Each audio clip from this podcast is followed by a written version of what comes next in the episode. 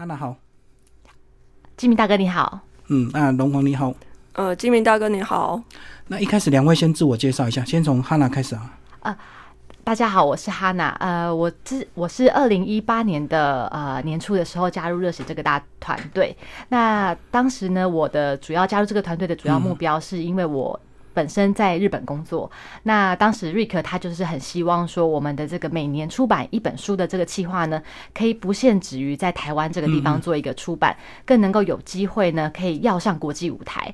那所以呃，我我进入这个团队里面，除了在帮忙写写作之外呢，我就多了一个呃任务，就是希望能够带带着大家的力量，一起要上国际舞台。嗯，所以那时候的这个目标就是希望有机会在日本出版嘛。对，其实刚开始我们是希望能够在日本做一个出版。嗯哼，那目前有有在那边出版的吗？是啊，我们其实这本《乐游台湾》呢，比较有特色的一个地方，就是我们除了前面的中文之外，每个篇幅的最后面都有一个小小的段落，叫做“旅人带路”，它是有一个中日文的对照。那我们其实一刚开始都想在日本出版，那直接在日本出版是蛮蛮有困难度的。对对对。所以我们就后来就改了一下我们的策略，就是说先在台湾做一个出版。那等出版品都已经很成熟，那我们也证明我们可以做这个商业出版之后呢，其实我们现在在日本的团队，我们还有一位同事叫做 Jeff，他也会跟日本的那个呃出版社做提案，这样子。哦，等于就是呃热血团队，他每一年呢都会招收一些所谓的作家写手，然后每一年会出版一本这个他们的一个等于是成果展。那等于是今年呢呃第四年正式的一个商业出版，那就是先在台湾做一个正式商业出版之后呢，未来才看到这本书的一个口碑，然后看看有没有机会在日本出版这样子。没错。嗯，那龙华一样自我介介绍一下。哦，好，大家好，我是荣煌。那我是在去年年初的时候加入热血的。那那样时就是在网络上看到他们第三届写手的招生讯息。嗯，那那样时我就想说，就是要精进自己的写作能力这样子。那他们比较有趣的就是，呃，他们会每个月会有一个主题，对，去让学员去做练习。那练习完之后呢，也会有助教来批改，来给意见。对，所以我就觉得这是一个蛮不错的一个社团，所以就加入了他们这样子。嗯，对对对。所以等于这本书就是你们去年的呃成果展就对了，去年的那一届算是，因为这算是呃，我来说明一下，就是说我们每年呢，其实呃热血我们两位都是加入都是第三年这样子。那第三年呢，其实我们还是有一本呃。一一本自主出版的书，那是在去年年底的时候就做一个发表了。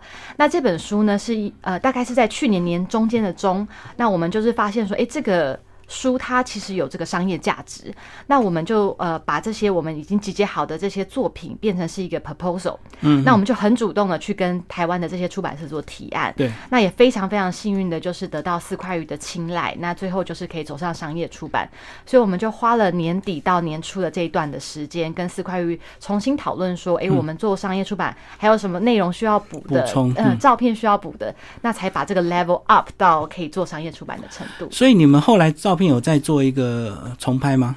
啊，有。我们一刚开始的时候，呃，原本预计在自主出版的时候，其实针对这三十个景点有做一些拍摄。那这个也是呃，我刚刚提到的那个 Jeff，他是跟我一样长期待在日本，可是对台湾这块土地有非常非常多的情感。我们非常非常希望把台湾这个美美的照片呢，能够让更多人看见。所以他当时是有做一个拍摄。不过到商业出版的 level，其实我们在中间呢，还有更多的景点，他需要做一个补拍的动作。所以最后还加入了蛮多人的努力，这样子。就是后面的这个照片数量要更多，就对。没错，没错。因为我知道，像你们这种这样的一个写手，如果去当地拜访，可能习惯就是用自己的手机拍。是。那手机拍如果是自己出版到还没有关系，可是如果要到这个商业印刷的话，可能那个画质要求更高，就要再重拍，对不对？没错，没错。嗯。所以我们当时其实一刚开始的时候，就是呃比较原本的计划是希望说一个摄影师可以 cover 全部，很难呢。对，非常难。但我觉得这本书最有意思的地方是，它不但是写作的。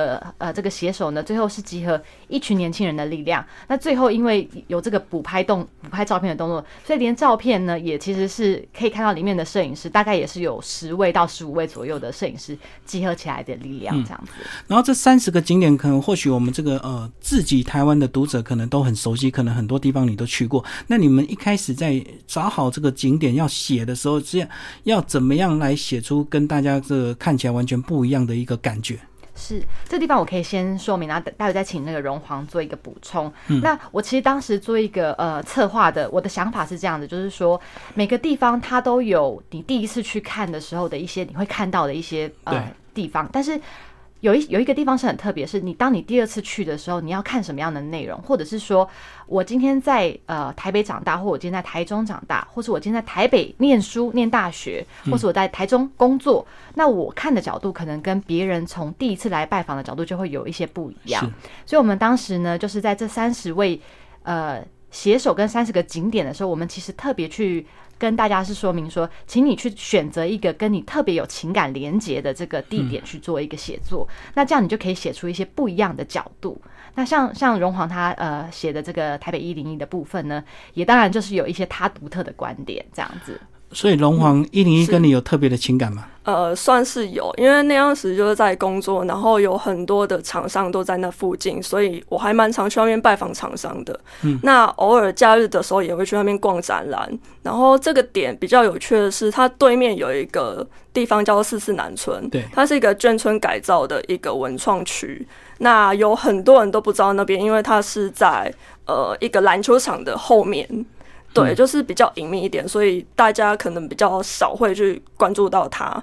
那比较有趣的是，它是一个眷村，那跟一零一就会形成一个强烈的对比。对对，然后那边也蛮多，就是呃一些可能新人会在那边拍照留念。对，拍婚纱吗？对对对对，或者是拍毕业照也有，对，很特别。哦，所以你的角度还有带到旁边的四四南村，对对，不是只有聚焦在一零一这栋大楼里。呃，对，嗯，因为它对比确实很强，一个是最高呢，一个是平房嘛，对对对，没有错，一个是很现代的一个工法，一个是很传统的建筑，没错没错没错，嗯，对。哈娜帮我们讲一下，你们在一开始找这三十个点是有透过一些票选，对不对？你们一开始怎么选的？是那个时候我就是在想说，其实，在日本啊，他们呃，当时这本书的其实 target audience 其实日本人，那在日本生活你会觉得很有趣，是他不管是在电视或者是他在呃这种书籍上，他们最喜欢最喜欢就是 ranking。他们最喜欢排说哦，他们的县市啊，第一名拉面第一名是哪里啊？或者是那做研究啊？没错没错。所以我那个时候在日本的时候，我就感受到说，哎，这样的 topic 其实它会有一个很强的主轴。那这个主轴不但是我们在做这本书的呃很核心的一个价值，是说我们觉得说，如果我自己去，我们热血大家关起门来去想说，哦，我们最想推荐的 top 三十，这没没有什么太多的代表性，而且就是我们这几个人的一个想法。那怎么样用一个比较科学的角度？我我自己本身是一个就是念。科学的人，那怎么样用一个比较科学的角度，比较呃比较呃公开的方式去集合大家的 idea？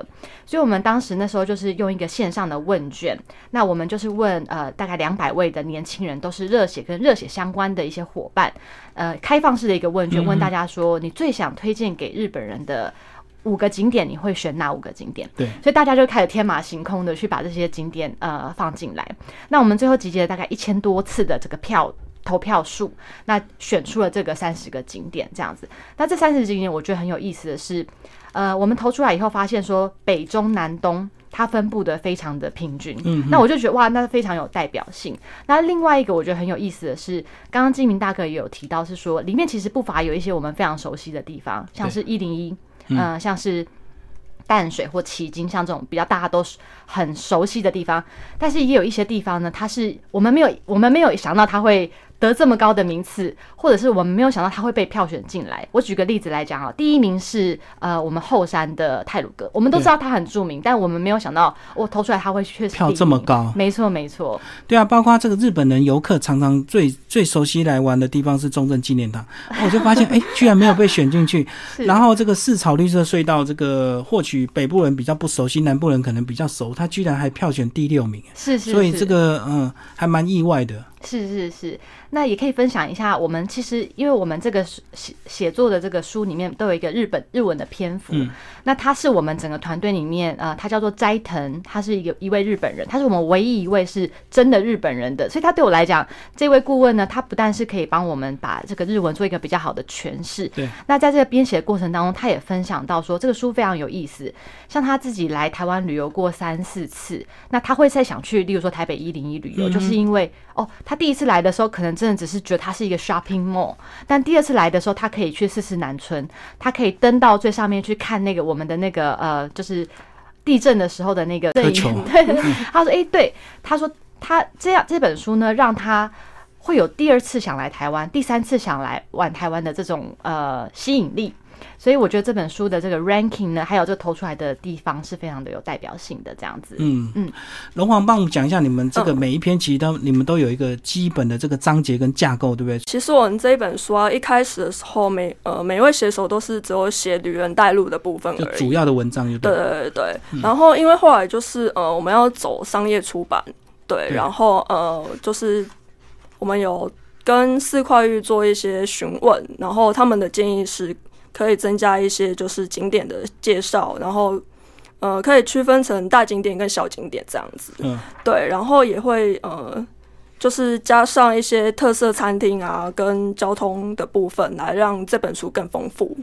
哦，对。所以一开始你们只只只有写这个旅人呃旅人带入这个主文章，但是因为这个出版社他们有这个长期出版旅游书的一个经验，对对所以他们建议还要是要让这个整个资讯更丰富，对不对？嗯所以还加上这个特色小吃，对对对，因为这个大家去玩一定还是想吃东西啊。其实我觉得这个书它有一个我们很核心的概念是说，呃，我们知道现在很多的人他们其实去旅游的时候不一定手上会带一本旅游书，因为其实网络上面已经有太多太多的资资讯了。讯对，所以其实我们在出这这本这本书的初衷呢，是希望给看的人呢，他有一个比较大方向的一个概念。例如说，我想到奇经，或是我想到淡水，我感受到的是一个什么样的氛围？那这样的氛围呢，其实是透过旅人带路的这个部分，它带出来的哦。例如说，它对我来讲是一个新旧交叉的一个呃一个城市，或者是它是一个有点像台湾亚马逊的这种感觉。是是，那但是因为呃商业出版呢，它毕竟是要有一些呃更多的资讯量，所以我们就把这些资讯量呢补足。那所以我们更期待是说，未来我们可以有一种比较新的诠释方法，是说我们让。这这些人，他对于这个地方有一些感觉，有一些基本的了解。那他真正要去旅游的时候，他不一定要带着这本书，嗯他可以用上网去搜寻一些资讯，让这个旅程更丰富。这样，所以我们其实是希望能够也推动一个不完全不一样的这种旅游体验。所以我来看这本书，我觉得在这个旅人带路这篇的这个主章节，其实你们跟一般的这个旅游书写法不太一样。我觉得有带入这个个人情感，对不对？所以有点人文旅游写作的一个方式哦没。错，是这个是我们呃，我觉得是热血这个团队的非常大的强项，因为其实是这种呃一般的这种旅游的形式呢，去写这些文，我我认为只要下苦功，大部分的大部分的人都可以做一个编辑。那但是像这种真的跟土地有一个情感的这。这本书只有台湾人能够做得出来对，那我觉得这是很很有特很有特别很有意思的地方。对，因为旅游书只要你大量的收集资料，重新重组再编辑，你就可以写得出来。没错，但是你个人的记忆是无可取代的所以你们三十个每个人都是自己挑自己对最有感觉的，或者是你觉得最想写的吗？没错。呃，当时其实我们不是只有三十位，我们其实大概有到六十位左右的这个写手，所以嗯每一个地点其实当时是有两位左右的人来去编写这样子。那最后我我们在做那个我们呃编辑们我们在看这些文章的时候，我们其实真的就是挑出来说，他有写出一些故事性，写出一些不同的地方。例如说，我印象很深刻是北海岸有我们的那位写手，他就是写出三妈回娘家的这种呃故历史小故事。嗯，那你就会觉得说，哇，你这个是连台湾人常常去北海岸旅游，你都没有听过的故事那就会觉得非常有意思，这样。嗯嗯。嗯，好，所以龙华要不要特别讲，再讲一下你一零一的部分，你怎么样去带入你的人文情感，然后让这个建筑冰冷的建筑，嗯让读起来更有感情。嗯，好，呃，其实那样时就是在大学的时候啊，常常都会跟朋友开玩笑说，哎、吃个粽子，然后热量这么高，应该要去跑个一零一之类的。爬一零一啊，对，没有错。但是，呃，就毕业之后，我就是真的去做了这件事，因为它有一个呃蛮特别的活动项目，叫做呃垂直马拉松，其实就是登高赛的意思。嗯，对，然后它是每年都会举办的一个国际赛事，然后呃也会有呃也会邀请有那个很多国外的高手来进行比赛这样子。对，然后之后有一年我就去了这样子，所以你要从一楼爬到几楼？呃，一楼爬到九十九十四或九十六楼那边，就是观景台那边。爬上去就到了。对对对，嗯没错。然后那那边里面的楼梯非常的闷热，嗯嗯嗯。对，就很特别的体验这样子。所以你爬那个九十四楼有技巧吗？爬到哪一哪哪一个楼层要嗯休息？那个是不是要有一些攻略？呃，那当时我其实没有很按照前辈们的建议，就是我大概从一楼到三十楼都是用跑的，但是呃，大概从四十到六十之后都是用走的，哦，然后直到呃八十几楼以上，我基本上是用爬的上去的，真的对，因为那样时就是呃有前辈建议就是戴手套嘛，因为那个呃扶梯就是手扶的地方会滑，嗯，对，然后其实。到后来都是呃靠着双手的力量把自己拉上去的。前辈建议是怎么样配速吗？就是大概哪一层到哪一层要用什么速度这样？应该会有一些建议吧？对，有呃。大部分的前辈都是建议说，就是呃慢慢走，然后或者是有节奏的走上去，就是每一个速度其实都要比较一致这样，要平均哦。对对，不能像你这样一开始用跑的，到最后就用爬的。对对，一开始就爆冲这样其实不太好。嗯，那你你的成绩是怎样？呃，那样时的成绩好像二十几分钟吧，没有很好啦。嗯，对。所以这个前几名大概要多少？呃，我记得印象没错的话，前三名都是十几分。嗯，对，然后都是呃外籍选手。可是爬楼梯有办法练习吗？呃，其实还是有的，就自己自己找栋大楼爬就对了，是不是？因为我们像马拉松还可以在平地练习啊，那爬楼梯怎么怎么练习？呃，就我所知的话，他们会爬楼梯以外，还会去爬山，然后或者是攀岩。嗯嗯，对，然后呃，基本就是马拉松这样子。嗯哼，对对好，这个是 一零一这个独特的一个采访心得，因为你爬一米，所以你有感就对，对对对，非常有感。是，然后哈娜也帮我们挑一些特别的，好不好？这个呃，有些意外，这个非常高票的，是你你应该这个蛮惊讶的，对不对？对，呃，其实我觉得我可以分享一个我自己呃，旅人带路不是我写的，但是我其实。很有趣的是说，虽然叫做总监，可是实际上自己下去写跟拍的照片并不是特别多。那不过有一个篇幅是由我来撰写的，这个是呃在中部的呃这个我看一下哦，呃我是写这个溪头的部分。对，那那个时候呢，我呃像这种呃我们其实这个书里面呢。有意思的地方是说，呃，有一些城市，有一些夜市，这些大家比较容易去得到的地方，都有榜上有名。那另外是有点像是，比如说阿里山、合欢山或是溪头这种山区的地方，是其实它是自然景观为主，但它也被选入了。那我记得那个时候呢，溪头是一个被大家票选出来，可是真的。有有很很多人可以写出很深刻的感情嘛，也不是那么容易。所以当时这这个文章是由我后面再去实际去旅游，然后再实际把它写出来的。那我印象当中很深刻是说，我对于溪头或者是呃这种山区的地方，我以前的经验呐，就是觉得说，哦，它就是一个爬山，就是有很多登山步道，好像也没有什么太多的让我觉得很感动的地方这样子。那这次就比较有趣的是，为了这本书，就实际跟我的先生一起呃做了一个小旅行。那我记得那个时候是我从呃日本从回来台湾的三天的休息，那我我就我们就开车到了这个地方。那也因为要做这个取材，所以就有一些比较深入的一些呃，就是呃做一些功课这样子。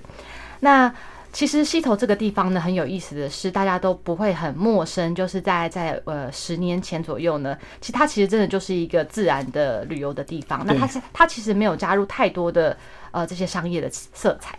那但是在呃过过往的十年，有一个非常有名的地方叫做妖怪村。嗯嗯，入口处。对，入口处。那它就是其实是由在地的呃原本的这个他们原本在那个地方就有一些家族背景的人去把这个地方重新呃做一个规划。嗯。那我其实觉得这个这样子的规划其实非常有意思的是说，像以前呢，我们大概呃如果说家里有小朋友的话。爸爸妈妈都会想说带小朋友怎么样去呃，比如说六福村啊、九族文化村这种，呃，真的是三六九，真的是一些呃，怎么说呢？就是呃，游乐园，游乐园。那但是我觉得溪头这地方很有意思，他把这些小朋友或是家庭旅游会喜欢的元素。跟假设说，我是一个三代同堂，我是呃中间我要带我的小朋友，可是我还是要带我的爸爸妈妈去做一些他们会喜欢的活动，那我怎么满足这样子双方的需求？那我觉得呃呃，溪头就是一个蛮有意思的地方。白天的时候呢，你可以想象，你可以带你的小朋友去玩这些呃有去体验这些，例如说他们妖怪村的一些活动啊，很多特色商店，没错，特色商店那。老人家，呃，不要说老人家，就是长辈们呢，他们要去爬爬山、践行、喝茶，那他们有很好的地方去。那晚上的时候，这边这个地方就开始有很多的这个新的民宿。那晚上的时候，大家可以大朋友小朋友都玩累了，聚集在一起，对，一起吃吃当地的一些山产啊、野菜啊。我觉得是一个非常棒的家族旅游的地方。那这个地方不但是只有这个妖怪村跟这个呃溪头的这个园区可以逛，它其实旁边呢还有一些像是大家比较著名的这个。呃，水漾森林，嗯，呃，可以去游览，然后还有呃，它旁边这边也有一个就是呃忘忧森林，然后还有这个山林溪。那这个山林溪其实也是我当时去之前我没有预期到会有呃，在这么近的地方会有两片这么不一样的园自然园区。这个溪头自然教育园区，它是一个比较强调自然自然生态，对对。那山林溪的部分呢，它其实是一个私人的一个园区。但是那时候我们有那天晚上呢，就是在吃饭的过程当中，我们旁边那一桌的那个一对夫妇，他们介绍我们，他们说山林溪这个地方虽然是一个私人的园区，但是他在呃他们经营这个园区的时候是非常非常的用心。那一个私人的力量能够把这个每年。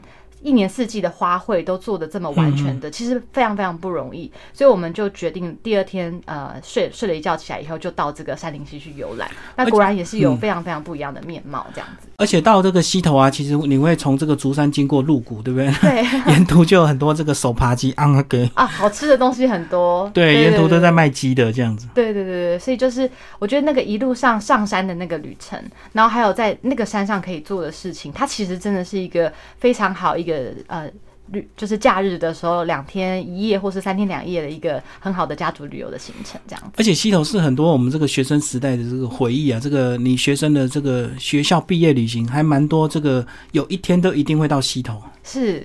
那其实你们在这个三十个选项里面呢，哎，你们没有先把它做一个分类啊？因为我知道有很多这个票选啊，他们都会先把这个人文类啊、自然景观类啊，呃，先把它做区分。你们是完全这个。让大家自由投票。对，呃，我觉得金大哥这个问题非常的有意思，就是说，呃，回到我刚刚是说，我觉得日本他们给我的那个概念就是 ranking，它本身就是一个。它本身就是一个很强的主题了，它不需要再去分说，因为对我们来讲，要 promote 台湾这个概念的时候，台湾这个地方它本来就是充满着历史文化、自然各种不同面貌的一些呃地方可以推荐，所以我们没有去在事先先去做一个分类。但是如果我们未来呢，还是想要用这样子的一个票选，或是这样这样子的一个概念，我们其实可以做一个更精细的一个排列组合。举例来说，我们可能可以，我们就在内部常常都会在在聊天的时候，就就会在在想说，诶，未来我们是不是可以？Top 三十的美食，或是 Top 三十的历史景点，或是 Top 三十的自然景观，就是它可以再去帮我们做一些未来的一些延伸跟可能性，这样子。所以等于是第一本商业常识先做一个综合性的一个排名了。那未来如果这本书呢，呃，反应不错的话，就可以针对这个某一个细项再去写另外一本书。没错，光是夜市排名就吵不完了。第一名的夜市到底是哪一个？这样子。对，其实我我那时候在我们发表这本书的时候，其实我就一直想到时尚玩家这个。那个呃团队，因为他们也是有很常常都会有每年的什么百大的美食，那其实我觉得这也很有意思，所以我们未来也会呃，如果我们有要再出版下一本书的话，我们也会做这样子的尝试，这样子。嗯，龙皇讲一下这个，你你具体写的是一零一啊，那但是这个其他的主题，你在一开始有没有兴趣？呃，其他的主题其实是蛮有兴趣的，但是因为都不常去这样子，顶多都是呃去那边可能呃两天看花是类似，可能就是两天一夜或者是三天两夜之类的，就是待的时间非常的短，所以没有办法就是非常深入的了解那个地方。嗯，对对对，像是呃之前就有去过泰鲁阁，然后也有去过七星潭，但是呃。那当时在七星潭的时间其实只有大概一个小时而已，非常的赶，所以大家都是拍完照然后就走了。嗯，所以就很难写出让人家感动的文旅游文章，就对。对对对，就是比较没有个人的情感这样子。对。荣煌或许可以补充一下，就是因为我们后来补照片的时候，其实荣煌他本身也是很会拍照，嗯，所以我觉得我们在写这本书很有意思，是我们团队里面有很多人啊，每次我们可能有时候要催稿的时候，说，哎，你那个文章还没写出来，或是啊，那照片谁谁谁可以帮忙，大家都很可爱，大家都会说，你等我一下，我我要等到下一个周末，我要实际去了那个地方，我才有办法交这个 交这个文字或照片。那其实荣煌当时也帮我们补了蛮多篇的那个照片，荣煌可以分享一下下。嗯，好，呃，就是之前。前那些。呃，就是比较缺照片的时候，然后我发现就是还蛮多都是在北部的，所以你就去帮忙拍了。对对对，就是利用一些假日或者是呃工作之余的时间，就是特地去拍这样子。对，然后也顺便就是让自己小旅行一下。嗯，对 对对。然后我看这三十个景点，我发现有个最不熟悉的是国华街与振兴街，居然为什么一个街口要特别介绍，而且还排名第二十八名？是。其实这个地方呢，我说老实话，我自己还没有去过。但是，但是我觉得很有意思的是。呃，日本其实这几年非常非常的呃流行三，他们有很多所谓叫三连休，他们都会来台湾做一个旅游。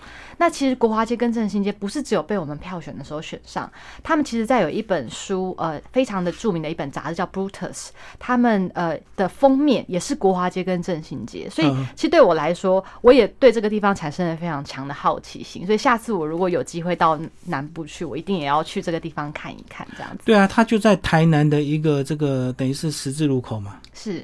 然后它是像夜市这样的一个感觉吗？看照片好像就是一个夜市啊。呃，对，这个我可以补充一下，因为我在去年的时候有去过这个地方。嗯。然后基本上这两条街它就是一个呃十字的概念，那里面有非常多的著名小吃，例如可能那个呃小卷啊，或者是润饼，或者是牛肉汤。对，或者是那个呃冰淇淋，对我现在有点忘记名称了，不好意思。但是那边就是非常多的小吃，然后呃那时我跟朋友去的时候，又有发现就是非常多的外国人，对，不只是日本人，然后也有一些美国、欧美国家的人都在那边。对，所以是网络上有特别被介绍过吗？还是有些出版品有讲到这个？只是我们当地人反而不熟悉这样。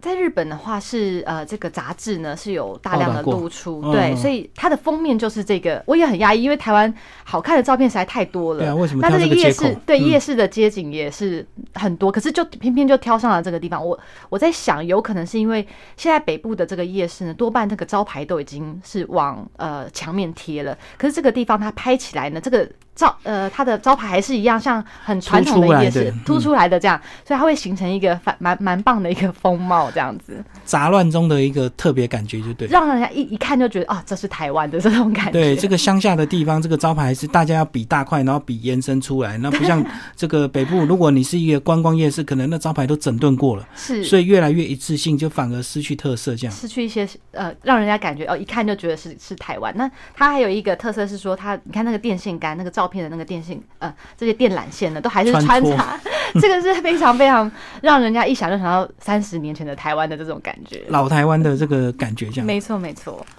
好，最后请这个呃哈娜再帮我们把这本书做一个总结。